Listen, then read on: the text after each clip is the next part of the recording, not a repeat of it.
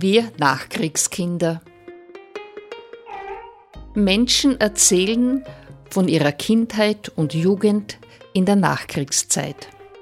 Eine Sendung von Eva Schermann mit ehemaligen Nachkriegskindern. Zur heutigen Sendung begrüße ich recht herzlich bei uns im Studio Maria Birkelbauer aus Freistadt. Guten Morgen. Schönen guten Morgen. Vielleicht, dass du dich ein bisschen vorstellst, weil vermutlich kennen dich viele Menschen, aber dass sie auch gleich wissen, wo soll es hin Und ja, dann fangen wir gleich an mit dem, was du über den Krieg weißt. Ich wohne in Freistadt, war beruflich Volksschullehrerin. Sieben Jahre habe ich die Volksschule 2 in Freistadt geleitet und jetzt genieße ich meinen Ruhestand, vor allem mit Familie, mit Enkelkindern und so. Ich wurde am 19. September 1950 in Unterwald bei Windhag geboren. Unterwald ist ein Dorf, das zu Windhag gehört, direkt an der tschechischen Grenze, so sechs bis acht Kilometer Entfernung bis zum Ort Windhag. Aber mein Elternhaus ist nicht im Dorf direkt gestanden. Ich habe extra im Internet nachgeschaut, wie Unterwald erklärt wird. Naja, ein Hauptdorf mit einer Anzahl von Einzellagen. Und so eine Einzellage war dieses Dörfchen, das dazugehört wo ich geboren bin und bis zu meinem siebten Lebensjahr aufgewachsen bin. Man musste noch durch einen Wald gehen, so zehn Minuten bis eine Viertelstunde. Und es gab keinen elektrischen Strom. Wasser musste vom Brunnen getragen werden. Das war aber zu dieser Zeit vor allem in Bauernhäusern nichts so Besonderes und das hat mich nicht betroffen, weil ich ja nicht Wasser tragen musste. Der Name dieser Ansiedlung, den gibt's heute noch, Hareln. Es äh, gab auch eine Straße dorthin. Man musste einfach durch einen Wald und Fahrweg gehen, bis man da zu diesen Häusern kam. Meinen Eltern gehörte von den fünf Häusern, die dort standen, so zwei kleinere Bauernhäuser, ein eher großes und zwei kleine Wohnhäuser, eins dieser kleineren Bauernhäuser. Unser Grund reichte so direkt bis zur Malch, bis zur tschechischen Grenze und war wirklich, ja, am Ende der Welt. Dort, wo sich Füchse und Hasen gute Nacht sagen. Mein Vater hat immer erzählt, auf der anderen Seite der Malch war ja früher ein Dorf namens Zirnetschlag. Und so war diese Gegend überhaupt nicht so abgelegen. Man konnte dort auf einem Steg über die Grenze gehen, konnte dort einkaufen, konnte dort in die Kirche gehen, hatte Kontakt mit den Menschen. Man war also etwas anderes gewöhnt, als es nach dem Krieg dann war. Meinen Eltern gehörte eines dieser kleinen Bauernhäuser. Mein Vater hat vor dem Krieg mit Ochsen, die ihm selber gehört haben, Holz aus dem Wald gezogen, aus dem Wald der Herrschaft Janine Kinski aus Sandl und dorthin gebracht, wo dann ein Lastwagen hinfahren konnte und es abholen. Das ging noch eine Zeit lang, also vor dem Krieg, eine Zeit lang, als nach der russischen Gefangenschaft nach Hause kam. Das war eine Zubuße zu dem bäuerlichen Ertrag, der ja sehr knapp war. Ja, meine Großmutter väterlicherseits und zwei seiner Schwestern, eine mit 35, die war verheiratet, hatte Kinder, und die andere mit 16, sind an Tuberkulose gestorben und ja, zurückzuführen wahrscheinlich auf die Mangelernährung, auf die feuchte, schlechte Lebensweise und auf die viele Arbeit, die schwere Arbeit, die zu leisten war. Zu heizen war ja, ja, ein Raum wie in den meisten Bauernhäusern und das war die Stumm und alles andere war auch in der Nacht im Winter sehr kalt. Was noch war, es gab keine Kinder in meiner Umgebung. Es hat wohl ein Bub, der etwa doppelt so alt war wie ich, bei seiner Großmutter zeitweise gelebt da. Aber ja, das war halt so richtig zusammengepasst, haben wir nicht. Aber er war so traurig, wie wir weggezogen sind dann später, weil er gesagt hat, jetzt hat er gar niemanden mehr da. Meine Mutter stammte aus Sandl, aus dem Dorf Viehberg, was sehr nahe an Sandl war. Und unten war man sicher in zehn Minuten im Ort. Vielleicht hat man hinauf eine Viertelstunde gebraucht, weil es sehr steil aufwärts gegangen ist. Aber es war einfach was anderes für sie. Sie war mitten im Leben und hat dort die Leute gekannt und hat sich halt auch sehr wohl gefühlt.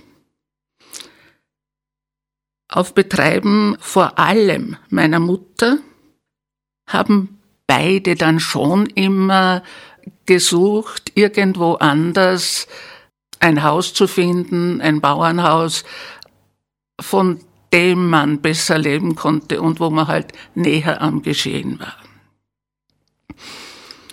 Und so hat mein Vater erfahren, dass in Leopoldschlag ein Bauernhaus von ungefähr der passenden Größe verkauft wird und die Felder, Wiesen, also der Grund und das Haus waren sehr gut instand gehalten.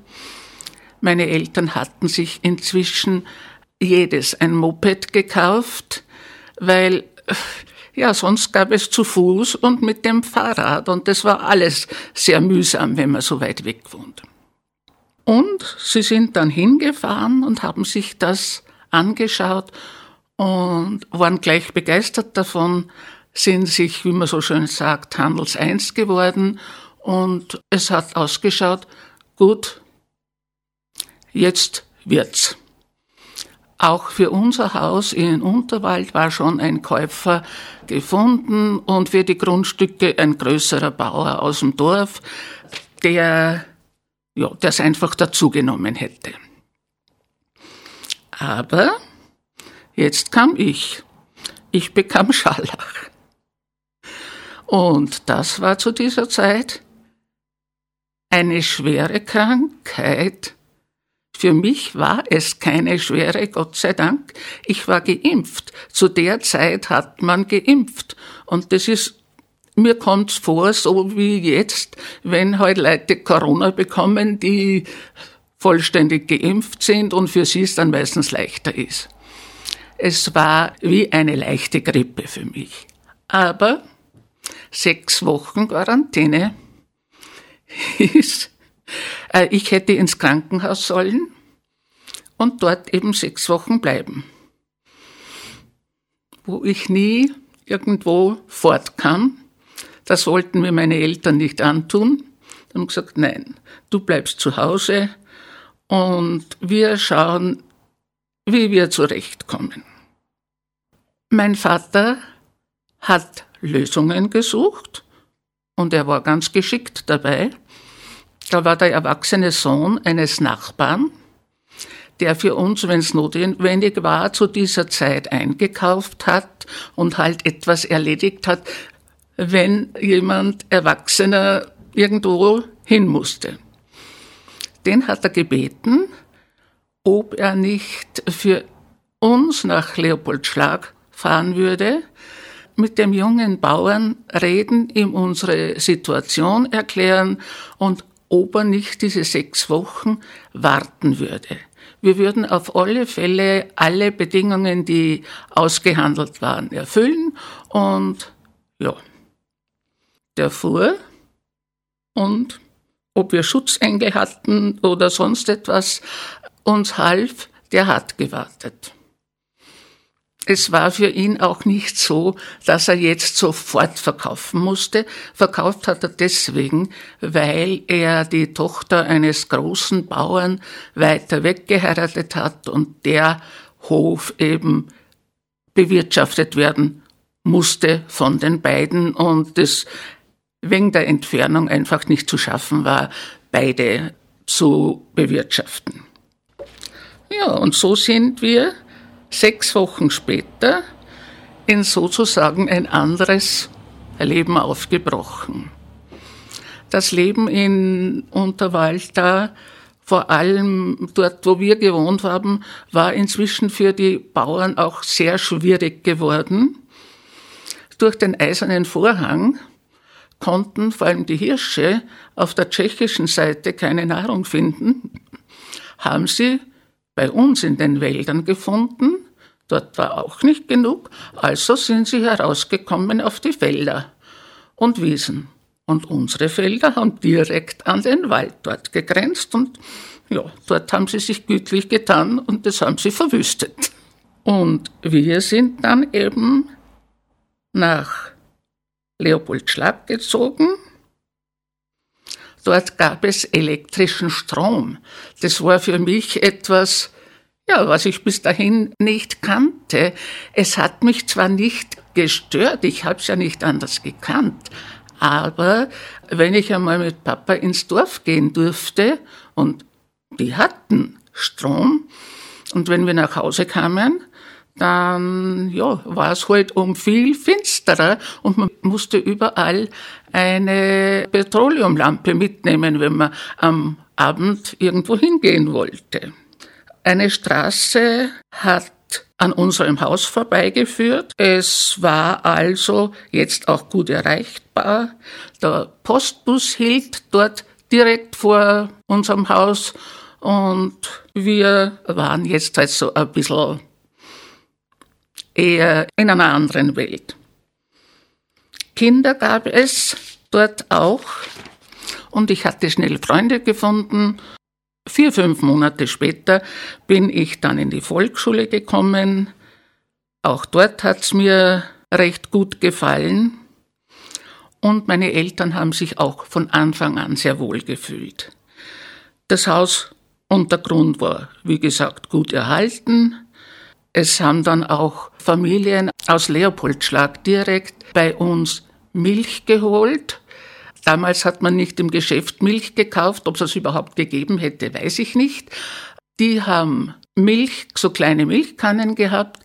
Die haben es bei uns, da hat es ein extras Kastel gegeben, dort hineingestellt, haben die von dem Tag mitgenommen und die neue Kanne für den nächsten Tag hingestellt und so ist es einfach weitergegangen. Im Herbst haben sie Kartoffeln bei uns gekauft und was sie sonst gebraucht haben. Und ja, da waren zum Beispiel auch die Familien der beiden Ortsgendarmen dabei und die halt selber keinen Zugang zu diesen Sachen hatten.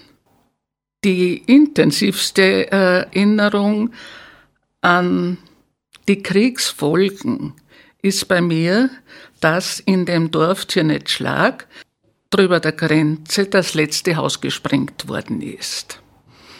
Ich erinnere mich, ob das jetzt so ist oder irgendwo in meiner Erinnerung dazugekommen ist, weiß ich nicht, dass ich neben unserem Haus stehend eben da zugeschaut habe, wie es fürchterlich gequalmt hat, wie Menschen dort gearbeitet haben und wie Aufseher dazwischen mit Pferden herumgeritten sind und in die Luft geschossen haben. Etwas weiteres war aus den Erzählungen meiner Mutter, dass ganz nahe von ihrem Elternhaus eine Bombe eingeschlagen hat. Das war in Sandl im Viehberg Warum dort eine Bombe gefallen ist, hat man sich nie erklären können. Man hat gedacht, es war entweder ein Fehl- oder ein Notabwurf, dass das Flugzeug in Probleme kam und dass der halt vielleicht der Pilot so geschickt war, dass er es irgendwo abgeworfen hat, das nicht Häuser getroffen hat. Ja, dass die Malsch die absolute Grenze war und man dort auf keinen Fall drüber durfte. Das war fertig. Man hat dann später Wachtürme gesehen, vor allem von Leopoldschlag, da hat man es sehr häufig gesehen, denn da waren zuerst Wiesen, bevor der Wald angefangen hat. Und da sind Wachtürme gestanden und es hat geheißen, die wären immer besetzt und sollte da jemand hinüberkommen, dann würde der sofort festgenommen. Da hat man dann viel später erzählt von einem Nachbarn von uns in Leopoldschlag, dem waren die Kühe ausgekommen von der Weide und die waren über die Malz drüber, die war dort nicht sehr tief und ja, er ist ihnen nach, er wollte sie zurückholen und tatsächlich ist er festgenommen worden. Die Kühe wurden zurückgeleitet über die Grenze, aber er wurde festgehalten. Ja, ein paar Tage, dann hat man ihn wieder ausgelassen. Was hätten sie denn machen sollen mit ihm? Die Dörfer an der Grenze sind schon langsam alle verschwunden bis auf die Kirchen häufig, von denen man erzählt hat, das wären Schafställe gewesen. Kriegsversehrte aus meiner Familie, vor allem aus der Familie meiner Mutter, hat es gegeben. Ein Cousin meiner Mutter, der nur ein Bein hatte nach dem Krieg. Das war, er ist auf eine Mine getreten. Ein Bein wurde ziemlich zerfetzt das andere war gar nicht so schlimm betroffen. Er kam ins Lazarett. Dort hat man sich sehr um diesen schlimm verwundeten, um dieses schlimm verwundete Bein gesorgt. Und er hat's behalten, aber um das andere nicht. Das hat er dann, das war zwar nach dem Krieg schon in Linz im AKH, aber das musste ihm dann amputiert werden. Er hat aber gearbeitet, ist mit dem Moped gefahren und er ist gut damit zurechtgekommen. Der Bruder meiner Mutter hatte einen Kopfschuss erlitten. Die Kugel ist irgendwo gesteckt, wo man sie nicht operieren konnte. Sichtbares Zeichen für uns war, er hat ein Loch im Ohr gehabt wo das eingedrungen ist. Ja, dann Fotos von Gefallenen. Die jüngste Schwester meines Vaters hat äh, ihren Verlobten in einem 14-tägigen Fronturlaub geheiratet. Er ist nie wiedergekommen. Er ist seither vermisst. Sie musste dann später, sie war zu der Zeit ja noch sehr jung, Sie musste dann irgendwie später ihn für tot erklären lassen, damit sie wieder eine, eine Familie gründen konnte. Das war eine Zeit, da ist es ihr sehr schlecht gegangen. Und dann kann ich mich erinnern, dass sie gesagt hat einmal zu mir, wenn du mir wenigstens sagen kannst, was ich tun soll. Aber sie hat's dann gemacht und ja, ist glücklich geworden mit der neuen Familie. Aber irgendwo im Hinterkopf war das immer, mein erster Mann. In Sandl hat das habe ich von meiner Mutter erfahren, die Tochter eines russischen Soldaten gegeben. Das war keine Vergewaltigung, sondern die beiden hatten sich gefunden, eine Sandlerin und der, und der ist dann da geblieben und hat sich um die Familie gekümmert. Was ich so fürchterlich gefunden habe, dass über dieses Mädchen immer so schlecht geredet wurde. Kind kann sich keine Familie aussuchen, aber ja, es war leider so. Und auch aus der Verwandtschaft meiner Mutter, wo ein Teil aus Tschechien, aus Böhmen vertrieben wurde. Äh, da hat es eine Cousine von ihr gegeben, das war sonst eine so nette, angenehme Person, so freundlich. Aber es durfte ja nicht die Sprache auf Tschechien kommen, die hatte einen derartigen Hass auf die Tschechen. Es war egal, wenn man sagte, du, das waren nicht die Tschechen, das gibt so viele, die, denen ist es aufgedrängt worden und ja, na, das hat sie nicht verstanden. Einzelerlebnisse meines Vaters waren, Etwas hat er uns ein paar Mal erzählt. Er war in Russland stationiert während des Krieges und später auch in russischer Gefangenschaft. Zu der Zeit, wie die Kampfhandlungen noch angedauert haben, hat er gesagt, plötzlich bin ich einem russischen Soldaten gegenübergestanden. Wir waren beide bewaffnet. Und ich habe mir gedacht, so, jetzt ist es aus mit mir, wenn der schießt. Ich nicht. Wir haben uns angeschaut und sind weitergegangen. Mein Vater hat des Öfteren am Abend Besuch von einem älteren Mann aus dem Dorf bekommen. Ältere Mann, da muss ich relativieren.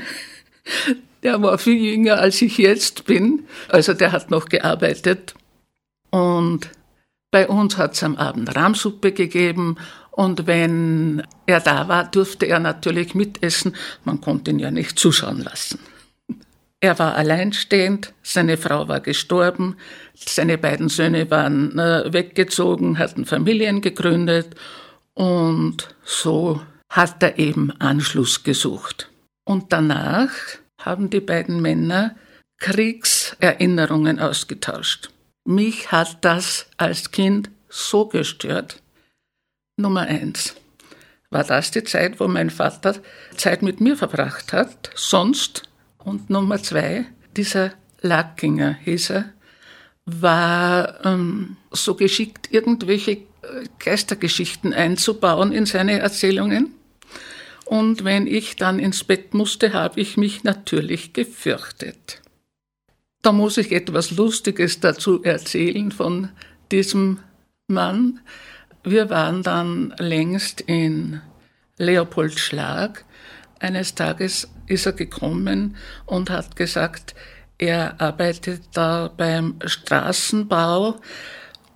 Da ist die Bundesstraße zur tschechischen Grenze nach Wulowitz gebaut worden. Er kann nicht jeden Tag heimfahren und er bräuchte einen Platz, wo er schlafen kann, ob das möglich wäre bei uns. Meine Eltern haben gesagt, na ja, wird schon gehen.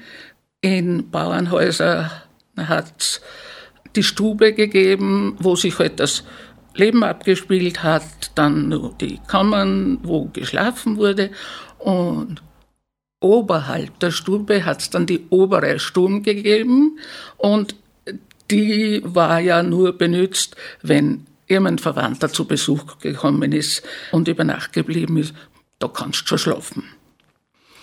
Also er kümmert sich um sein Essen, um alles, das ist er ja gewohnt, wenn er irgendwo ist und so hat das funktioniert.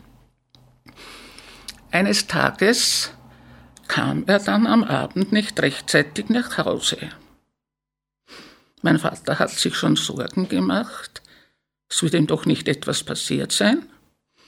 Dann hat er gesagt, so, und jetzt fahre ich da zur Baustelle und schaue, vielleicht ist noch jemand da, vielleicht weiß jemand etwas.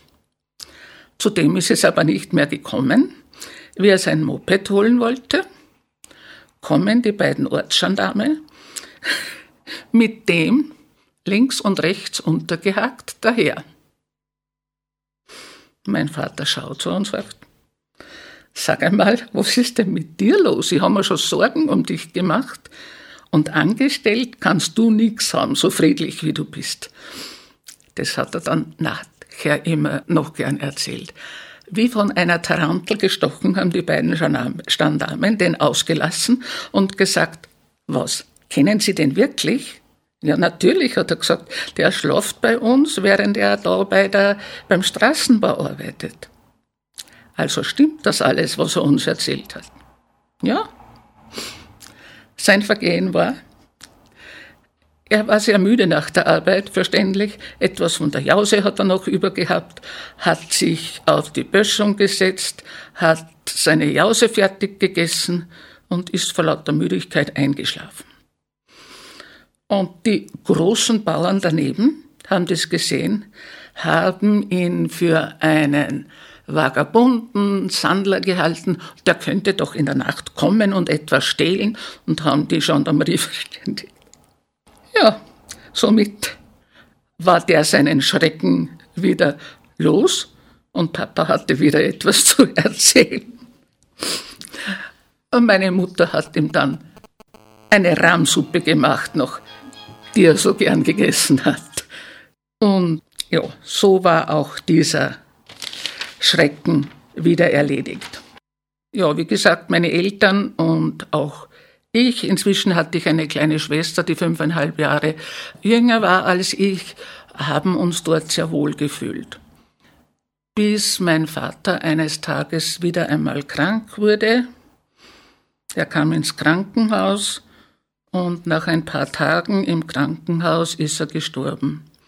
Er war vorher oft in Behandlung zur Untersuchung bei verschiedenen Ärzten in Krankenhäusern.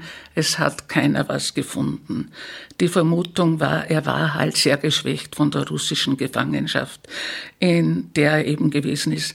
Wenn er erzählt hat, wie die auf dem kalten Beton schlafen mussten und so, auch kein Wunder, dass da etwas verloren gegangen ist nach ja, einer Schreckensstarre, vor allem bei meiner Mutter und auch bei uns, musste es irgendwie weitergehen. In diesem Jahr, das war am 22. Juni 1962, konnten wir mit Hilfe der Nachbarn und von Verwandten unsere Ernte ganz gut einbringen und dann auch, was notwendig war, verkaufen. Aber meine Mutter sagte dann, wenn wir jetzt dieses Haus behalten und bearbeiten, dann müsst ihr Kinder viel arbeiten. Und das möchte ich nicht. Mir ist es lieber, ihr kriegt eine ordentliche Schulbildung, als es geht euch so wie mir. Ich durfte nichts lernen. Ich wäre so gern Schneiderin geworden, aber ich durfte nicht. Eine Frau blieb zu Hause und musste zu Hause arbeiten. Also sind wir dann im Dezember des Jahres nach Freistadt gezogen zu Verwandten. Das Haus und die Gründe in Leopoldschlag hat meine Mutter verpachtet vorläufig. Äh, die wollte sie für den Verkauf zurückhalten, wenn sie dann in Freistadt ein Haus finden würde, um zu kaufen. Ich ging weiter in die Hauptschule. Ich hatte schon Freundinnen von der Schule her, ich ging also in die zweite Klasse und das war für mich nicht sehr schwer. Schwieriger hat es meine Schwester gehabt, die ist in die erste Klasse Volksschule in Leopoldschlag gegangen, musste dann auch nach Freistadt wechseln in die Volksschule im Kloster, wo ich auch in die Hauptschule gegangen bin. Ich wollte schon immer Lehrerin werden, Volksschullehrerin. Wenn wir Kinder Schule gespielt haben, war ich die Lehrerin. Die haben mich auch gelassen.